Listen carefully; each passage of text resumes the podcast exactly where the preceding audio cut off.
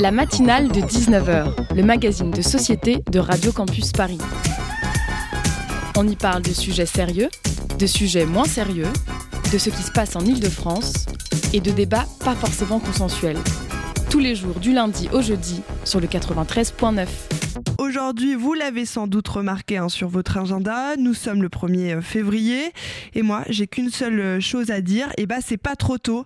Et oui, on est enfin arrivé au bout de ce mois euh, absolument interminable. Vraiment, et désolé pour les personnes qui sont nées au mois de janvier, hein, Capricorne et autres Verseau, mais est-ce qu'on n'est pas d'accord que ce mois, c'est vraiment le pire de tous? Déjà, tu commences le mois en gueule de bois, et oui, comme chaque année, tu t'es un peu trop lâché le 31 au soir, et ensuite, le mois a même pas commencé, que t'es déjà fauché, faut dire que tu as voulu faire plaisir à tes proches cette année. Tu t'es par exemple dit que pour Noël, ça pouvait être vraiment sympa d'offrir à ta sœur ce petit pull en cachemire fabriqué en France.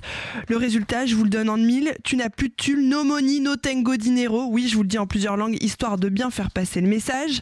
Et puis, je ne vous parle pas des bonnes résolutions hein, qui ne sont jamais tenues. Autant vous dire que la salle de sport ne m'a absolument pas vu ce mois-ci, ni du soleil qui se couche à 17h. Autrement dit, quand toi, t'es pas encore sorti du taf. Bref, vous l'avez compris, je suis vraiment pas fan de ce mois de janvier. Donc ce matin, quand je me suis levée, j'étais à deux doigts de pousser un petit cri de soulagement en voyant qu'on était passé au mois de février. Moi, le mois de février, honnêtement, j'adore. Je trouve qu'il y a que des, avantages. Il y a d'abord de la bonne bouffe hein, avec la Chandler, des rires et des carnavals avec Mardi Gras, un peu d'amour évidemment au moment de la Saint-Valentin et il y a même la journée mondiale pour sauver les ours. Alors avec euh, ça, si c'est pas un programme qui donne envie, honnêtement, moi, avec ça, j'étais hyper heureuse. Hein ce matin. Un bonheur qui n'a malheureusement pas été de longue durée, puisqu'en ouvrant Twitter, je suis euh, tombée sur un article intitulé Ce qui change au 1er février. Et là, je vais pas vous mentir, c'est le drame. Hein. Hausse de 10% sur l'électricité. Alors déjà qu'on se chauffait pas beaucoup, mais là c'est clair et net, il n'y aura plus rien. Et puis même baisse du taux du LEP, livret d'épargne populaire, qui comme son nom l'indique s'adresse aux gens qui n'ont pas beaucoup d'épargne au départ. Bref, des mauvaises nouvelles, mais le mois de février nous donne quand même une bonne raison de se réjouir. Cette année, il y aura à 29 jours, c'est au moins un de, moins que le un de moins pardon, que le reste de l'année. Autrement dit, un jour de moins à passer. Eh bien, je crois qu'on a euh, une nouvelle fois une difficulté en régie, mais c'est pas grave, on va euh, continuer.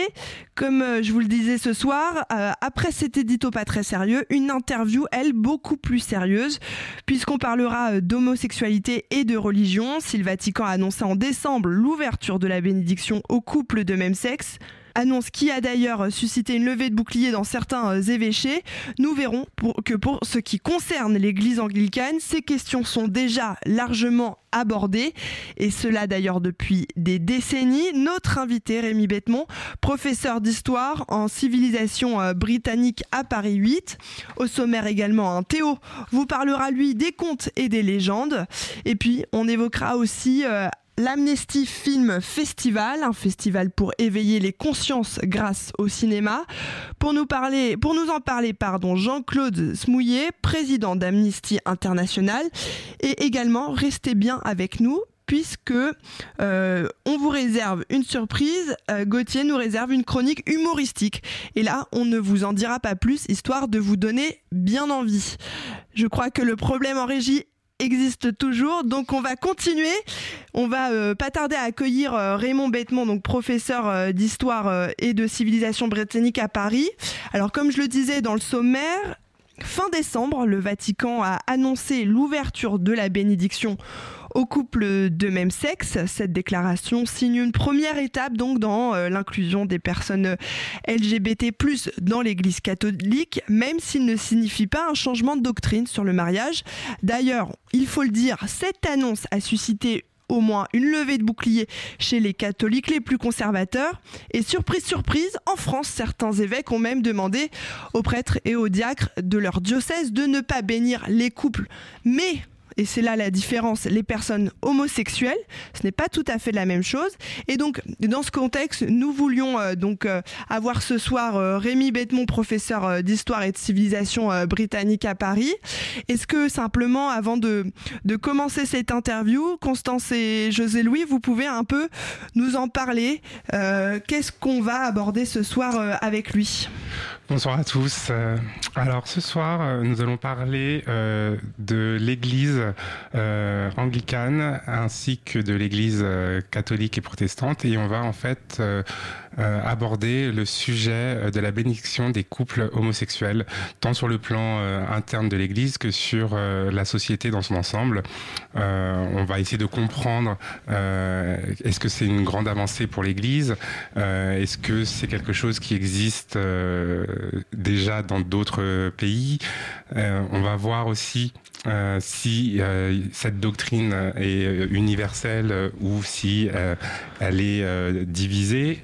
On va aussi se poser la question de quelle est la, comment a été reçue cette nouvelle, comment elle a été bah, digérée par en fait les différentes populations et communautés? Euh, et on peut aussi demander par rapport, bah, euh, d'un angle de vue des euh, personnes homosexuelles, est-ce que c'est une avancée pour la communauté LGBTQ+. est-ce qu'on peut, on peut voir ça comme quelque chose de moderne ou juste un rattrapage et une remise à niveau?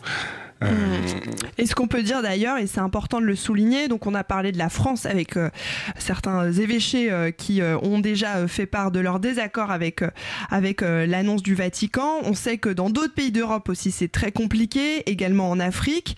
Et d'ailleurs c'est important de le préciser, cette annonce suit une chose importante, c'est que dans certains pays comme en Belgique ou en Allemagne, cette bénédiction des couples homosexuels existait déjà. Elle était alors euh, implicite, si j'ose dire. En tout cas, elle était pratiquée par certains prêtres et c'était un désir euh, du Vatican euh, de d'annoncer ça et de mettre ça en place de telle manière à ce que ça soit conforme à ce qui finalement on peut le dire, existait déjà.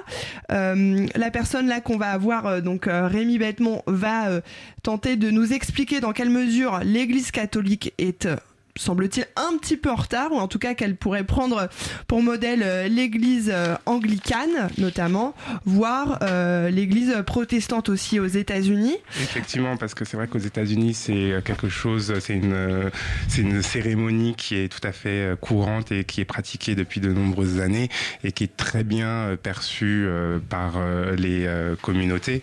mais c'est vrai que pour revenir à ce que tu disais par rapport à l'Afrique, ah, j'entends du bruit. Alors, est-ce que le problème et, euh, on va avoir dans quelques secondes donc euh, Rémi euh, Bettemont, hein, donc professeur d'histoire et, en civilisation britannique. Juste avant de, de la voir, on a quelques secondes. On va simplement en profiter pour préciser que ce changement de bénédiction n'entraîne pas une remise en question de, du mariage puisque l'Église catholique est toujours officiellement contre le mariage des personnes homosexuelles, en tout cas dans l'Église. Est-ce qu'on peut entendre peut-être Rémi Bettemont qui est euh, au téléphone avec nous. Bonsoir. Est-ce que vous m'entendez? Rémi Bettemont, qui devrait euh, pas tarder à arriver euh, sur Radio Campus Paris.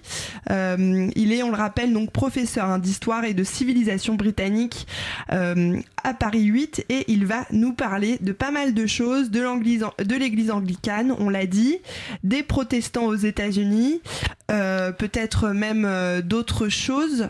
Euh, est-ce que de comment est perçue cette religion en Afrique par rapport aux pratiquants Est-ce que effectivement ce sont des pratiques qui se développent ou au contraire ce hmm. sont des pratiques qui tendent à disparaître et qui effectivement avec cette nouvelle permettent peut-être de réanimer la foi de certaines personnes? Hmm. Oui, puisque l'idée c'est quand même de via cette annonce du de parler aux personnes LGBT qui, euh, pour certaines d'entre elles, sont croyantes et euh, il faut le rappeler, hein, se rendre, euh, en tout cas pour certaines d'entre elles, à l'église régulièrement.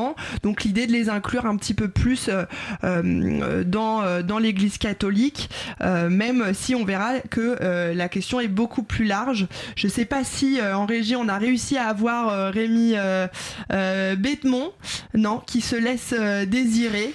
Est-ce qu'on pourrait pas euh, simplement aussi euh, euh, dire que la question, elle, elle est aussi celle de la différence finalement au sein même de l'Église catholique, puisqu'on a bien vu et on le verra avec Rémi Bettemont qu'il y a différentes positions, que finalement il y a, un écart énorme entre certains catholiques les plus conservateurs et d'autres beaucoup plus progressistes. Absolument, absolument. C'est cette, cette annonce est vraiment pour l'Église une façon de, de rentrer un peu dans le 21e siècle, de d'ouvrir ses portes à, à l'ensemble des croyants, qu'ils soient de n'importe quel euh, genre euh, ou euh, Et c'est une façon aussi de pouvoir montrer une, un nouveau visage de l'Église mmh, mmh. Et, et, aussi quelque part qui, qui reprend les thématiques profondes du message de Jésus.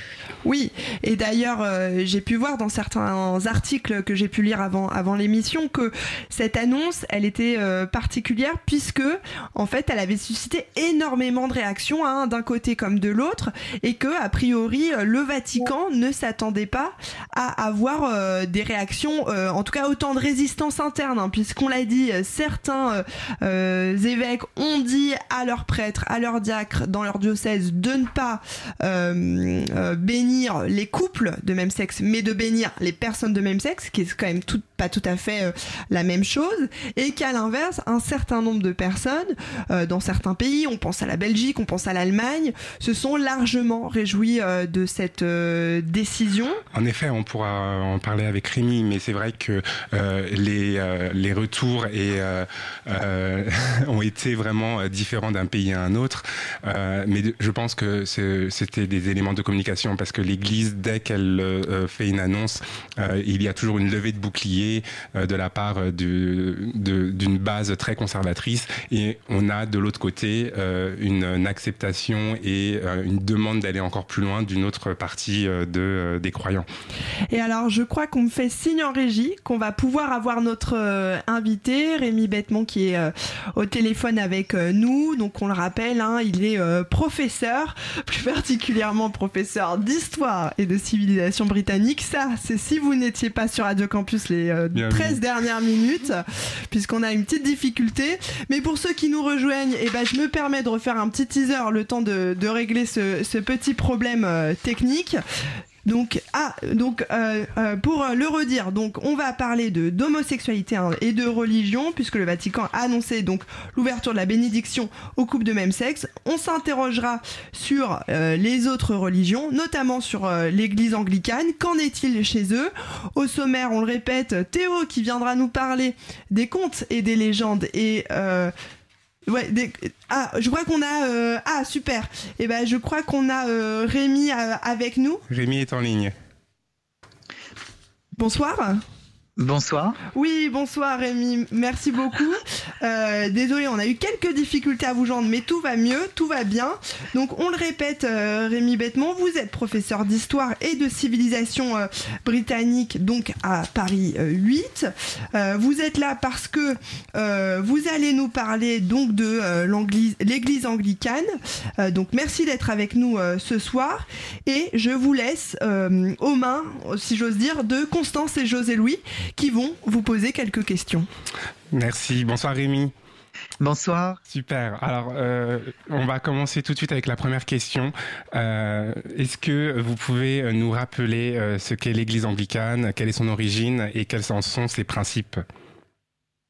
Donc l'Église anglicane, alors au départ c'est l'Église d'Angleterre, euh, l'Église d'Angleterre, hein, euh, anglican, anglican à l'origine c'est juste l'adjectif latin d'anglais, donc c'est l'Église anglaise au départ. Euh, et cette Église donc adopte une version disons protestante de la foi chrétienne au XVIe siècle, mais elle l'adopte d'une manière un petit peu différente des des églises protestantes protestante euh, du continent européen, euh, on pourrait dire finalement que euh, l'anglicanisme, c'est il y a une double référence. Il y a une référence à la réforme, une avec l'importance de la Bible, donc on ne reconnaît pas l'autorité du pape, etc. Et puis, en même temps, on considère, et ça c'est assez unique aux anglicans, on considère que c'est pas nécessairement incompatible avec des euh, des pratiques euh, plus catholiques de la foi. Donc, vous avez, par exemple, vous trouverez, donc certains anglicans vont être très très protestants dans leurs pratiques religieuses, mais vous en trouverez d'autres qui ont une piété qui peuvent, qui peut paraître tout à fait catholique, très très semblable à ce qu'on va trouver chez plein de, de catholiques. et puis, l'Église anglicane est aussi organisée d'une manière qui rappelle l'Église catholique. Il y a des évêques, des prêtres, des diacres. Justement, euh, j'allais vous poser une question euh, par rapport à son Est-ce qu'elle est euh, gouvernée ou est-ce que elle est ordonnée par un pape? Alors non, il n'y a pas de pape. il y a ce qu'on pourrait appeler un peu un chef spirituel de, l'Église anglicane qui est l'archevêque de Canterbury, mais ce n'est pas du tout un pape, c'est-à-dire qu'il n'a pas du tout de pouvoir monarchique sur l'Église. alors d'une part, parce qu'il faut quand même rappeler, donc l'Église anglicane, donc au départ, c'est l'Église d'Angleterre. Mais l'Angleterre, elle a été présente quand même dans beaucoup de pays du monde. Hein. Il y a eu cette chose qui s'est appelée l'Empire britannique. Et donc, euh, ben, l'anglicanisme, quelque part, s'est exporté sur tous les continents. Et on, a aujourd'hui des églises anglicanes, en fait, euh, dans de très nombreux pays du monde, sur tous les continents. Euh, et ce sont des églises donc qui, à partir du 19e siècle, sont devenues des églises autonomes, c'est-à-dire que c'est pas pas une église sur le plan mondial, c'est pas une église unitaire comme comme l'Église catholique.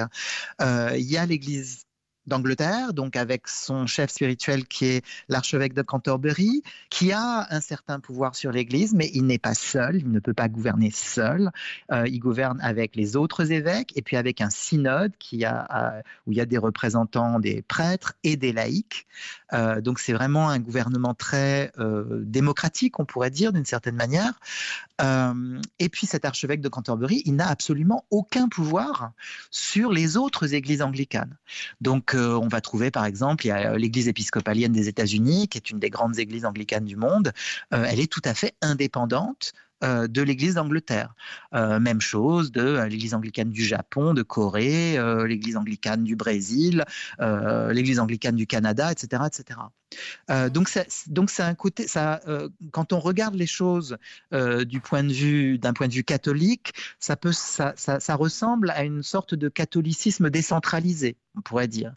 Euh, quand on regarde les choses d'un point de vue protestant, euh, on a l'impression d'une église protestante, mais en même temps qui est euh, qui a gardé des tas de, voilà de, caractéristiques catholiques. Donc voilà, c'est donc c'est assez c'est assez particulier et assez unique en fait dans le le paysage des églises chrétiennes. Effectivement, ils ont ils, ils, ont un, un, panel qui est assez diversifié. Je vais laisser la la, le micro à Tiffany. À moi. Ah non, à Constance. Euh, pour continuer sur l'aspect de mise en contexte de, de cet événement-là, euh, le mariage euh, qui est accessible aux couples homosexuels, c'est une revendication certes religieuse, mais qui est aussi et avant tout civile. Est-ce que vous pouvez revenir sur le, le mariage pour tous en Grande-Bretagne, la façon dont la légalisation a été reçue par l'Église anglicane à l'époque et la façon dont cette position a évolué depuis?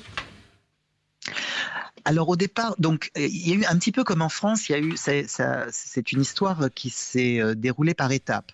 Euh, il y a eu d'abord un, peu un équivalent du Pax, donc qui était enfin qui, existe toujours d'ailleurs, civil partnership.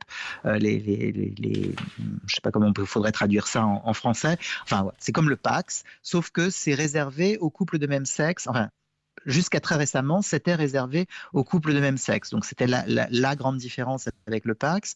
Et puis il y avait aussi une autre différence, c'est qu'en fait, quand vous étiez civil partners, donc des partenaires civils, voilà, euh, euh, vous aviez en fait les mêmes droits qu'un couple marié. Donc c'était vraiment les mêmes droits que le mariage, enfin un micro détail près euh, sur, les, euh, euh, sur les retraites, mais vraiment c'était vraiment un détail. pour tout le reste, c'était exactement les mêmes droits que les couples mariés. alors ce qui est très intéressant, c'est que donc, il y a eu d'abord donc ce, Pax britannique, disons, en 2004. Et ce qui est très intéressant, c'est que l'Église, en 2004, n'était pas alors, elle n'était pas enthousiaste sur, le, sur ce, Pax à l'anglaise, mais elle n'était pas hostile non plus. C'est-à-dire que euh, ce qui importait beaucoup à l'Église à l'époque, c'était d'avoir une assurance du gouvernement que euh, le, euh, cette, ce, ce Pax n'était pas un premier pas vers un mariage pour tous. C'était vraiment ça la, préoccupation de l'Église. Et quand elle a eu ces assurances à l'époque donc du, gouvernement Blair, à ce moment-là, euh, elle était tout à fait, euh, disons, rassurée et euh, a, pas vraiment pas soutenu de façon enthousiaste la mesure, mais enfin, il y a vraiment, il y a eu vraiment aucune opposition de, de l'Église d'Angleterre. Par contre, en 2000, donc à partir de 2012, quand cette fois c'était le gouvernement conservateur hein, de, David Cameron qui a euh, donc mis, euh, alors gouvernement euh, conservateur en, en en coalition avec les, les libéraux démocrates à l'époque. En fait, le mariage pour tous, c'est un thème libéral-démocrate plus que conservateur, mais euh, Cameron a vraiment suivi sur cette affaire. Et donc, euh, le, mariage pour tous est venu, euh, donc, s'est introduit à l'ordre du jour du Parlement britannique à partir de, de 2012. Euh, et alors là, l'Église n'a pas du tout, du tout, du tout suivi. Euh, D'une part, euh, il y a eu euh, chez les évêques anglicans cette impression que quelque part le gouvernement revenait sur la parole donnée en 2004, même si c'était plus le même gouvernement. Mais voilà, c'était un peu ressenti comme une trahison de l'État vis-à-vis de l'Église. Je rappelle hein, Angleterre, il n'y a pas de séparation de l'Église et de l'État. L'Église d'Angleterre est l'Église d'État. Euh, on l'a vu par exemple au, le couronnement de, Charles III, c'était, ça se passait à l'abbaye de Westminster, donc dans une cérémonie anglicane, et, et le roi était couronné par l'archevêque de Canterbury. Euh, donc, euh, il y a vraiment une, relation extrêmement, euh, euh, extrêmement étroite hein, entre, euh, l'Église et l'État. Euh, ce qui ne veut pas dire que l'Église est toujours d'accord avec le gouvernement et, et vice versa. Hein, mais il y a une euh, voilà, l'Église fait partie de la Constitution britannique en fait. Euh, donc l'Église était tout à fait opposée à ce, mariage pour tous et a, disons, essayé. Alors elle, a, très très vite vu qu'elle n'aurait pas le, les moyens de, s'y opposer de façon très efficace. Donc elle a fait en sorte que euh, la loi soit euh, vraiment restreinte à un mariage purement civil, qu'il ne serait absolument pas possible euh, de célébrer un mariage pour tous au sein de l'Église d'Angleterre. Alors l'Église d'Angleterre a quand même récemment voté euh, en faveur de la bénédiction des couples homosexuels, ce qui est un événement euh, historique. Qu'est-ce que ça signifie concrètement pour euh, l'Église anglicane? Est-ce que c'est un euh, changement radical de position? Est-ce qu'il y a diverses doctrines qui continuent quand même de s'opposer? Est-ce qu'il y a des, par exemple des fortes disparités sur, euh, sur le territoire? Est-ce qu'il y a certaines régions euh, un peu plus conservatrices que d'autres?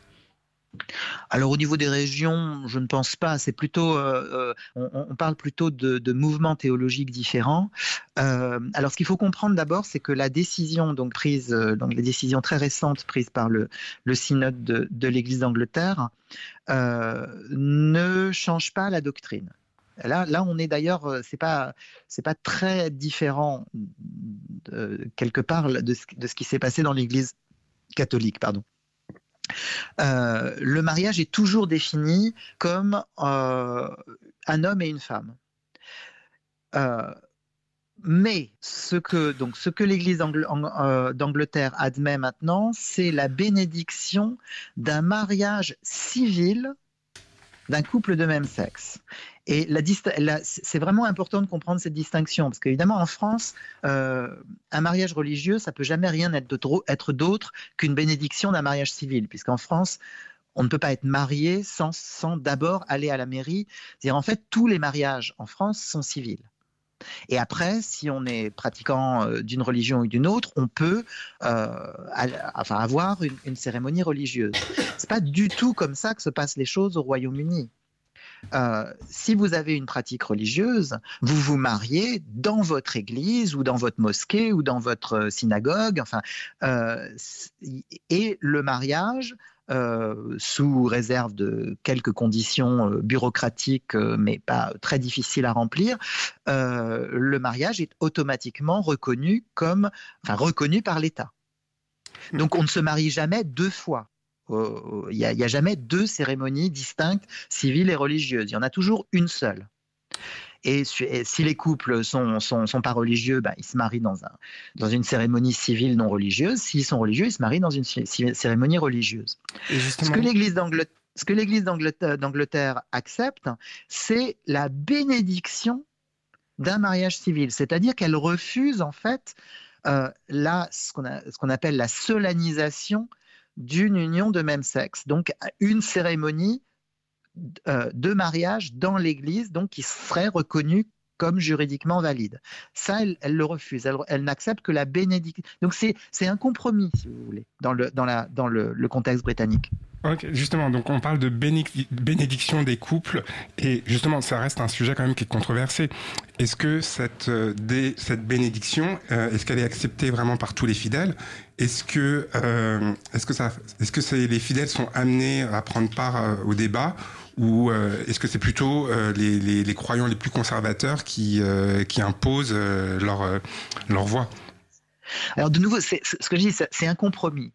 Alors c'est un compromis qui a été trouvé en synode, c'est-à-dire que, alors pour répondre à une de vos questions, euh, c'est pas une question qui est décidée uniquement par les évêques, c'est-à-dire que les représentants des laïcs, les représentants de, des prêtres et les, et les évêques eux-mêmes ont pris une décision ensemble.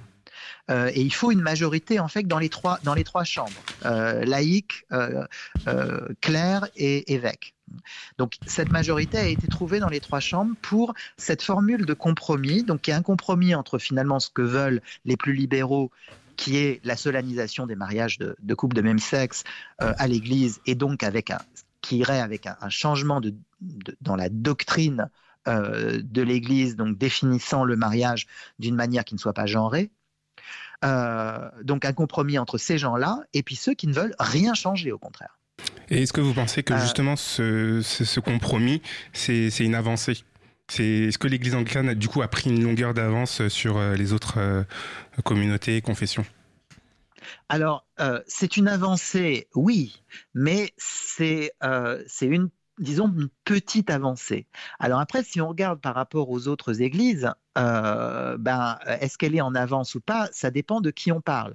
Si on compare à l'Église catholique, oui, très clairement, euh, euh, on est à plusieurs lieux d'avance, puisque, comme vous disiez tout à l'heure dans l'introduction, l'Église catholique, en fait, ne, ne, permet même pas la bénédiction des couples de même sexe, mais simplement la, la bénédiction des deux individus qui composent le couple. C'est-à-dire qu'il y a quelque part un refus de bénir la relation euh, ça, l'Église anglicane, elle bénit. Ça, elle n'a pas de problème à bénir l'union, le couple en tant que couple et donc la relation entre deux personnes de même sexe.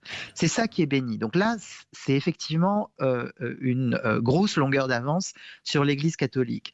Mais si on compare à d'autres églises, même anglicanes, c'est-à-dire qu'au sein de l'anglicanisme mondial, l'Église épiscopale des États-Unis, par exemple, célèbre les mariages de même sexe depuis 2015. L'Église épiscopale d'Écosse euh, les célèbre depuis 2017. Donc, y a, euh, donc euh, par rapport à d'autres églises anglicanes, l'Église d'Angleterre est en retard. Et puis, elle, est aussi, elle a aussi une énorme longueur d'avance sur d'autres églises anglicanes qui, au contraire, sont très conservatrices. Par exemple, euh, l'église anglicane du Nigeria ou l'église anglicane d'Ouganda, qui soutiennent euh, les mesures donc euh, prises par les gouvernements de ces pays pour punir de manière extrêmement sévère les pratiques homosexuelles masculines. Hein, ça va, ça va jusqu'à la prison à vie et je crois même la peine de mort. Enfin bon, c'est donc donc voilà. Donc donc elle est un petit, l'église d'Angleterre, elle est un petit peu entre les deux quoi. Donc finalement, est-ce qu'il faut y voir une une, une victoire pour la communauté LGBT+, qui fait progresser cette question-là, ou est-ce que c'est une, disons, une modernisation un peu cédée à contre-cœur d'une église qui est peut-être un peu en perte de vitesse, comme on peut le connaître en France? Qu'est-ce qui a le plus pesé dans la balance?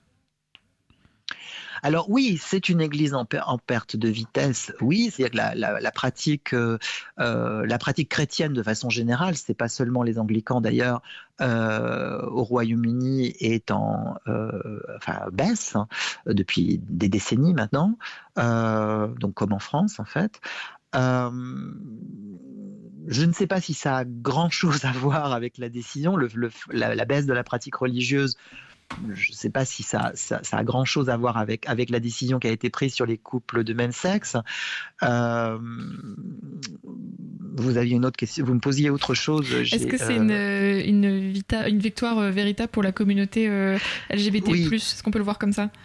Ben, c'est une victoire, oui, mais c'est une petite victoire. Je dirais que c'est une demi-victoire. Et c'est d'ailleurs comme ça que euh, la, la, plupart des associations LGBTQ ont, ont, ont, réagi euh, au Royaume-Uni. C'est évidemment mieux que rien, euh, mmh. évidemment. Mais voilà, fondamentalement, euh, ce que comprennent de moins en moins les Britanniques, c'est pourquoi l'Église d'Angleterre euh, bah, ne marie pas tout simplement les, couples de même sexe. Euh, le, mariage, le mariage pour tous, c'est quelque chose de très très largement accepté au Royaume-Uni, très majoritairement. il y a d'autres églises qui, euh, au Royaume-Uni qui euh, le célèbre. Je parlais de l'Église épiscopalienne écossaise, par exemple, mais il y en a d'autres, l'Église méthodiste, enfin, il y a, il y a tout mhm. un ensemble d'églises protestantes qui, euh, depuis quelques années, donc, célèbrent ces mariages. Donc c'est vrai que dans ce contexte, ben, l'Église anglicane, elle fait figure de, voilà, de, un petit peu de, de, un peu à la traîne, quoi.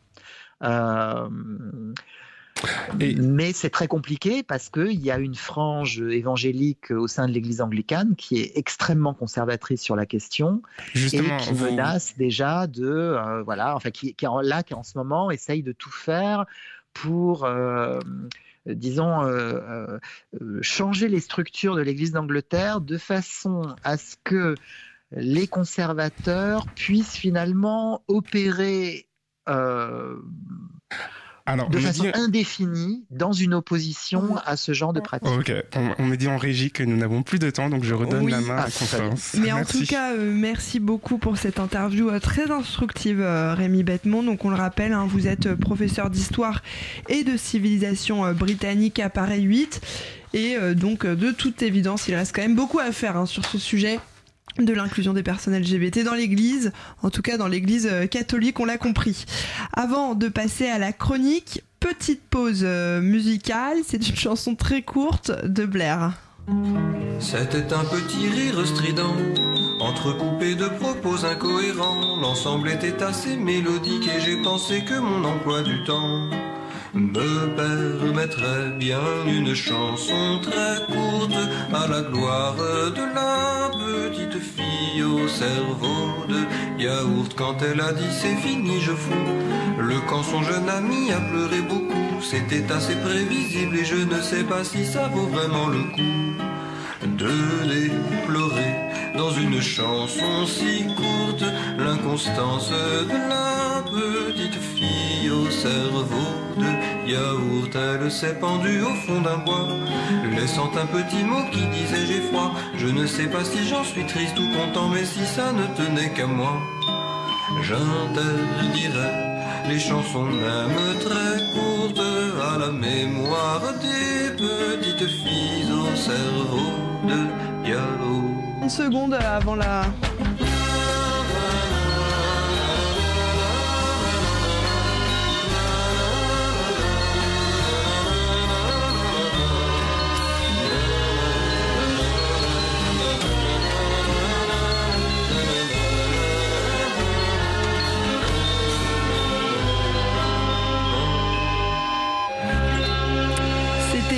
une très belle chanson de Blair et nous passons donc euh, tout de suite à la chronique de Théo.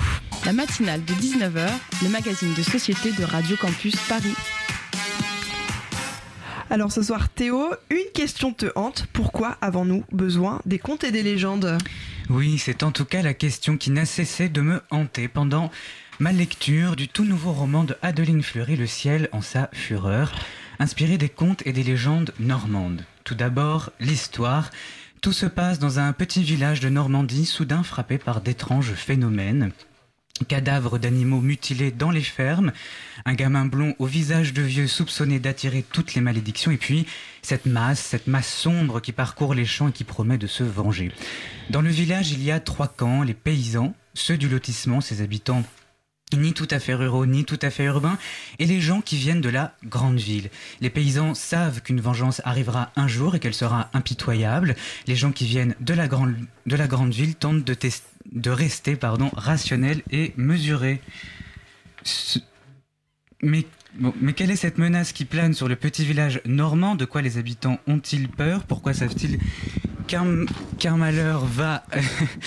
Pourquoi savent-ils qu'un malheur va arriver? Est-ce que la de la superstition ou un pressentiment fondé? C'est également toute la question que posent les contes et les légendes, ces récits qui mettent en scène nos angoisses les plus profondes et nos superstitions les plus enracinées.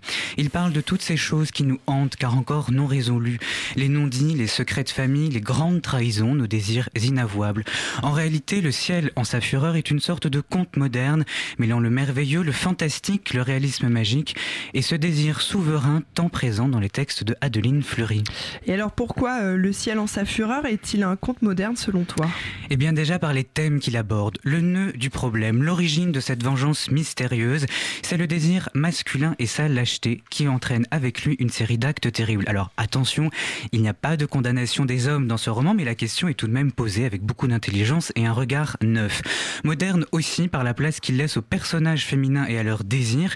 On est impressionné par ces femmes fortes et charismatiques. C'est la grande Stéphane, maréchal Ferrand dans le roman, ou encore celle qu'on appelle la vieille, cette paysanne un peu effrayante qui guérit les âmes et reçoit des prémonitions. Moderne enfin par la place laissée aux enfants, notamment aux gamins blonds au visage de vieux grâce à qui le monde ne s'écroulera pas totalement, le seul qui saura apaiser la colère de la mystérieuse masse sombre. Il m'a d'ailleurs rappelé le rôle d'un autre enfant, celui de Daniel dans Anatomie d'une chute. Comme Daniel, le gamin blond perçoit ce que les autres ne perçoivent pas, il a le don de clairvoyance, on dit de lui qu'il est un enfant fait comme les créatures légendaires, il est la clé de l'histoire. Dans ce roman inquiétant et éblouissant, Adeline Fleury parle de nos angoisses intimes, celles qui nous concernent aujourd'hui, à travers les contes et les légendes du pays normand, car contes et légendes ont le pouvoir de révéler les deux faces de nos désirs, à la fois angoissants et sublimes, faits de révolte et d'enthousiasme. Alors si vous aussi, vous voulez désirer avoir peur et écumer de rage, je ne peux que vous conseiller Le ciel en sa fureur de Adeline Fleury. Et merci Théo pour euh, cette belle chronique, on l'a compris, il faut lire Le ciel en sa fureur euh, d'Adeline Fleury, un moyen de découvrir le conte moderne. Tout de suite, on passe au Zoom et cette fois-ci, on ne vous parle pas de littérature mais de cinéma. Le Zoom, dans la matinale de 19h. Et nous allons parler dans ce Zoom de droits humains, des droits que défend Amnesty International depuis sa création en 1961. Et chaque année, pour en parler différemment, l'organisation réalise son propre festival. C'est le Amnesty Film Festival. Pour nous en parler, Jean-Claude Samouillet, président de l'organisation.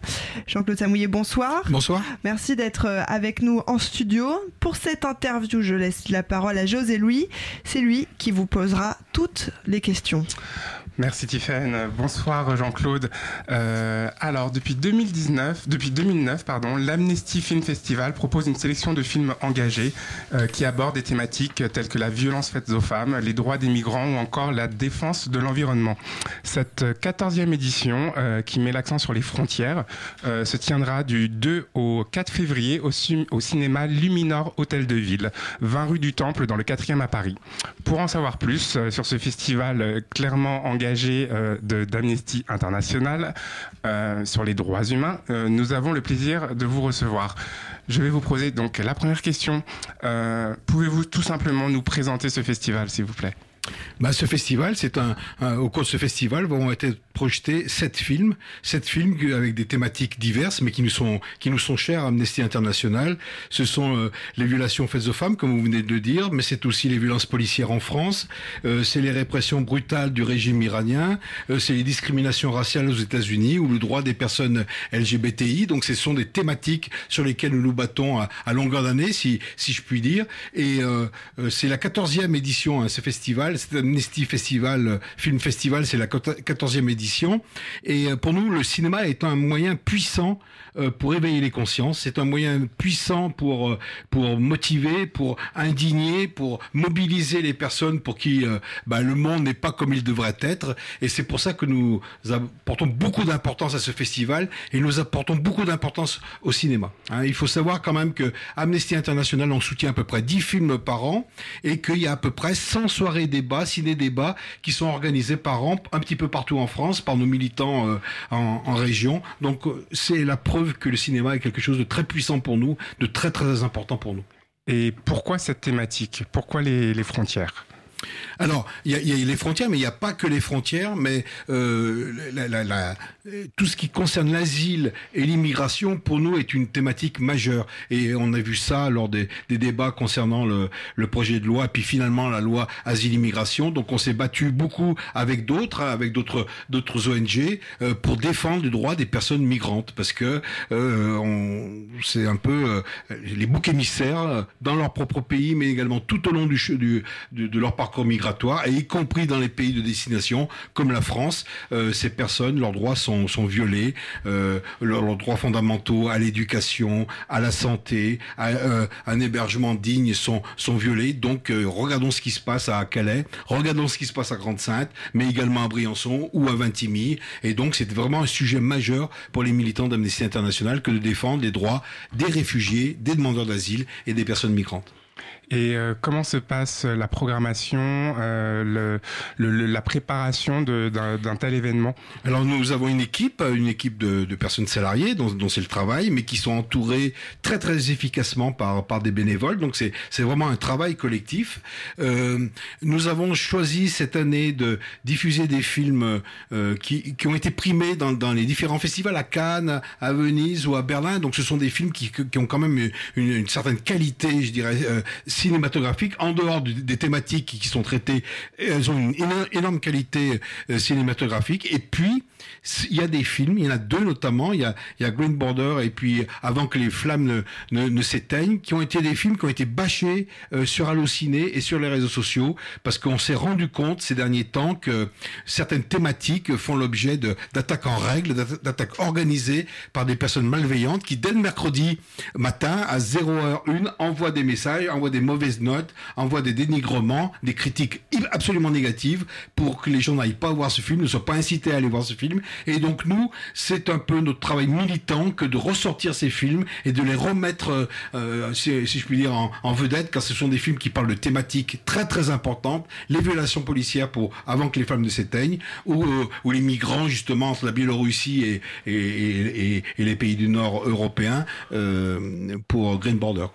Bien sûr, les, les, haines, le mal du siècle. La haine, la haine en ligne euh, euh, qui qui, ben, qui sabre complètement euh, la sortie de films, qui qui bâche des réalisateurs, qui bâche des, des acteurs. Il y aura d'ailleurs un débat autour de, cette, de, de ce sujet le, le samedi après-midi avec des producteurs, des réalisateurs qui vont dire mais qu'est-ce qui s'est passé pour leur propre film? Et donc c'est à nous, nous les citoyens, nous les organisations de défense des droits de l'homme, ben, de remettre ces films aux thématiques tellement importante euh, au goût du jour. Justement, pour en parler des hommes et des femmes, euh, est-ce que vous avez des personnalités qui vous faites parler, que vous faites euh, prendre part au débat? Oui, alors il y a un certain nombre de, il y a un certain nombre de, réalisateurs, de, de, producteurs qui qui seront là, et mais il y a des gens qui ne seront pas là. Hein, il y a Alexandre Skochilenchko qui est la marraine, qui était la marraine de, de, ce festival, qui ne sera pas là.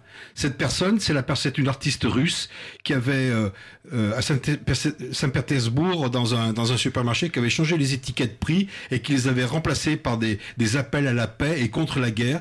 Et cette personne va à écoper de 7 ans euh, de, de, prison dans une colonie pénitentiaire. Donc notre marraine, on l'appelle notre marraine empêchée. On lui rendra hommage, mais elle ne sera pas là. De la même façon que deux réalisateurs, les réalisateurs du film Chronique de Téhéran, mais ne seront pas là non plus qu'ils sont en prison euh, en Iran. Il s'agit de Ali Asghari et de Ali Reza Khatami qui ne seront pas là et on prendra un, moment de silence pour, pour leur rendre hommage parce que ce sont des gens qui résistent et nous on doit les aider, on doit leur témoigner toute notre solidarité dans les épreuves qu'ils subissent pour avoir finalement usé leur liberté d'expression qui est vraiment également un des combats majeurs d'Amnesty International. Alors aujourd'hui, euh, ce, cette, cette expression prend la forme du cinéma.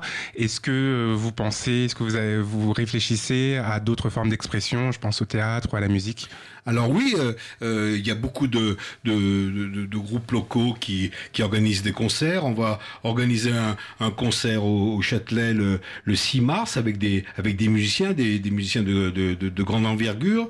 Euh, il y a également du théâtre. Nous avons une fondation Amnesty International qui finance des troupes de théâtre justement sur, sur les violences que subissent les enfants dans le milieu du sport, hein, sur les agressions sexuelles dans le milieu du sport. Donc ce sont des thématiques qui font l'objet de, de de théâtre qui tournent un petit peu partout en France euh, et c'est quelque chose de très très important pour nous aussi de, de soutenir toutes ces moyens d'expression. Nous sommes toutes les années présents au Festival d'Avignon par exemple. Nous sommes également euh, présents, euh, cette année nous étions présents au Festival d'Arles, le festival de la, de la photo à Arles où nous avions une exposition sur les manifestations qui était très importante aussi. Donc c'est une, toutes les, toutes les façons de s'exprimer sont utilisées pour, pour, bah, bah, pour, pour faire passer nos positions, pour faire passer nos combats et pour faire passer nos, sujets euh, de, révolte. Et si on est en génération X, est-ce que on peut vous suivre euh, en ligne sur les réseaux sociaux? Est-ce qu'il y aura des lives? Euh, Voilà, est-ce que la discussion continue en ligne? Bien sûr, enfin, nous sommes très très présents sur les réseaux sociaux, hein, sur le sur sur Facebook. Alors je sais que la génération X ne voit plus sur sur Facebook, c'est plutôt la génération A à laquelle je fais partie. Mais on est sur Instagram, on est sur TikTok, on, enfin on est sur tous les tous les grands réseaux sociaux où eh ben là aussi on diffuse nos combats, on diffuse nos positions euh, et on diffuse des, des, des actualités concernant les droits humains.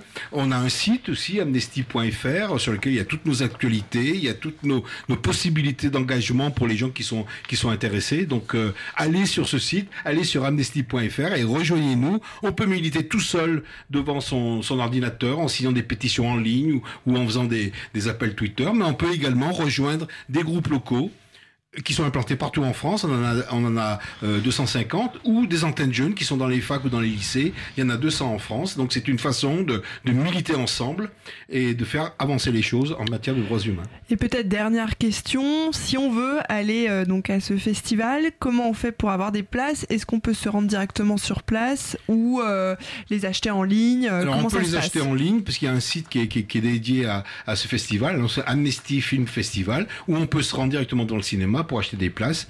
Euh, en général, il y a beaucoup de monde, donc euh, voilà, mais c'est 7 euros, je crois. Euh, euh, non, 8,50€, pardon. L'inflation est passée par là. Donc 8,50€, vous pouvez voir autant de films que, que, que, que, vous le souhaitez. Cinéma, moyen puissant pour euh, éveiller les consciences, on l'a, on l'a compris ce soir. Merci à vous Merci d'être euh, venu jusqu'à nous. Merci pour cette interview. Donc on le rappelle, hein, l'Amnesty Film Festival commence demain. Il dure tout le week-end. Organisé dans le très beau, il faut le dire, cinéma euh, Luminor à Paris, 20 rue du Temple, pour ceux que ça intéresserait. Et pour continuer cette fois en musique, on vous propose un morceau de l'artiste Sio et on reste dans la thématique du 7e art puisqu'il s'appelle Fin du film.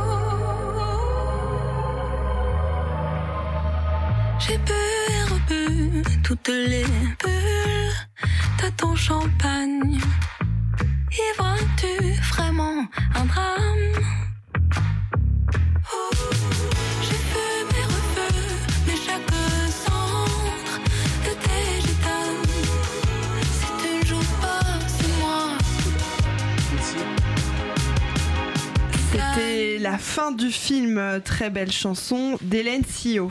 La matinale de 19h sur Radio Campus Paris. Et à présent, on accueille euh, Gauthier. Bonsoir Gauthier. Bonsoir, cette semaine c'est ma 32e chronique sur ces ondes et aujourd'hui nous sommes le 1er février 2024, ça signifie que c'est l'anniversaire de ma toute première chronique sur Radio Campus Paris. C'est l'anniversaire de ma toute première... Merci pour cette incroyable spontanéité. Donc effectivement, c'est mon anniversaire. Alors petite chanson pour fêter ça. Et pour l'occasion, bah, j'ai ramené mon frère. Alors on s'était un peu embrouillé la dernière fois que je l'ai invité sur l'antenne, mais on s'est rabiboché depuis parce qu'on a commencé à faire de la musique ensemble. Ça nous a rapprochés. Donc salut Gauthier, est-ce que t'es prêt? Salut Gauthier, bah, je suis très heureux d'être là. Joyeux anniversaire à tes chroniques et oui, je suis prêt. Et bah écoute, je te laisse me donner le signal quand tu veux si tu es prêt. Ok, et bah c'est parti. 1, 2, 3, 4. Aujourd'hui, Gauthier, c'est ton anniversaire sur Radio Campus Paris. Depuis Un an. que tu es là, tu as fait 32. chronique. Que de temps passé déjà depuis le 1er février 2023. et en Un an. des rires, tu en as déclenché environ. 683. Aujourd'hui, Gauthier, c'est ton anniversaire sur Radio Campus Paris. Depuis Un an. que tu es là, tu as fait 32. chronique, tu as rencontré les bénévoles qui étaient tous fantastiques, comme par exemple, il y a Théo qui est simplement Ouais, magnifique. Théo, euh, Euh, maintenant que je t'ai... Si tu pouvais lui rendre ces Non, 50 Gauthier. centimes qu'il t'avait filé en octobre, parce que il Gauthier, non, c'est bon, arrête. Ce serait on sympa, parce parlé, que non, lui, il Gauthier, veut arrête. jamais rien te Non, dire là bon, quand il est en, studio avec lui, mais t'inquiète pas, qu'il se plaint à chaque répète. Non, oui, mais 50 centimes. Euh, arrête, ah, s'il te plaît, non, t'inquiète Théo, tu peux garder tes 50 centimes, c'est pas grave. Euh, Gauthier, s'il te plaît, arrête un petit peu ça. Eh, je suis ton grand frère Gauthier, je dois quand même te défendre. Oui, peut-être, mais là tu me fous la honte en fait. Alors s'il te plaît, on reprend la chanson comme avant et on continue. Ok? Ouais. Ouais, ok. Allez, Ok, voilà, merci, je te remercie. 1, 2, 3, 4. Aujourd'hui, Gauthier, c'est ton anniversaire sur Radio Campus Paris. Depuis. Gauthier? 1, un an. Que tu es là, tu as fait 32. chronique. Euh, Gauthier, ça. Ça va? Oui, oui, tout va bien, ouais, bien sûr. Je me fais rogner par mon propre frère, mais t'inquiète, à part ça, tout va bien. Gauthier, on avait dit, on avait dit qu'on garderait ça pour nous, qu'on resterait bienveillant en l'antenne, qu'on laissait nos problèmes en dehors. Putain, t'es incroyable, toi. Toujours tu fais la même chose, à toujours ramener à toi, à toujours vouloir chercher Ah le conflit. vois. Donc maintenant c'est ma faute, c'est ça? C'est ma faute. Qui s'est démené pour que tu puisses être là où tu es? Qui a travaillé des années d'arrache-pied pour que tu puisses être accepté à Harvard? Tu, tu sais quoi? Ah ouais, ah ouais, c'est comme ça. Frérot, tu viens de signer ton arrêtement là, tu vas voir. Attends un petit peu, attends un petit peu par là, voilà.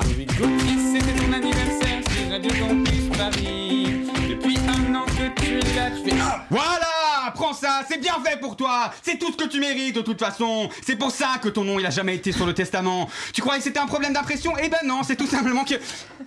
Euh, euh, bon, encore une fois, je, suis sincèrement désolé euh, que vous ayez eu à, assister à tout ça. Bon anniversaire à moi quand même. Alors normalement, je vous rassure, mon frère ne devrait plus poser de problème par la suite. En tout cas, merci de m'avoir écouté et puis à la semaine prochaine. Salut. Merci. Et j'es- et j'espère que. Je sais pas où est ton frère, mais là, il doit pas être en très bonne condition. En tout cas, on retient 32 chroniques. Euh, c'est carrément peut-être un record à Radio Campus. En tout cas. Oh, bien loin de là, je pense. Tu es, tu es la, la réalité, c'est que tu es en bonne voie et ça, c'est le plus important. Et c'est sur cette euh, chronique, j'allais dire, tout en couleur et tout en humour qu'on finit euh, cette émission. C'est déjà la fin. Alors, euh, merci à toute l'équipe, à nos invités à distance en présence. On est encore un petit peu désolé pour euh, ce problème technique de début d'émission, mais bon, c'est comme ça, c'est la vie. Et euh, évidemment, euh, merci à Joey qui était à la réalisation ce soir. Merci aux bénévoles qui étaient là pour cette émission. Constance, José-Louis, Théo et Gauthier. Merci à vous, auditeurs et auditrices, qui étiez avec nous ce soir. On vous retrouve lundi à la même heure. Et en attendant, je vous rappelle une chose. Demain, c'est la Chandler. Alors, sucre, confiture, pâte à tartiner. On se fait kiffer, on se fait plaisir. En attendant, bonne soirée à tous et surtout, profitez bien de votre week-end. Vous l'avez mérité. Merci Tiffen.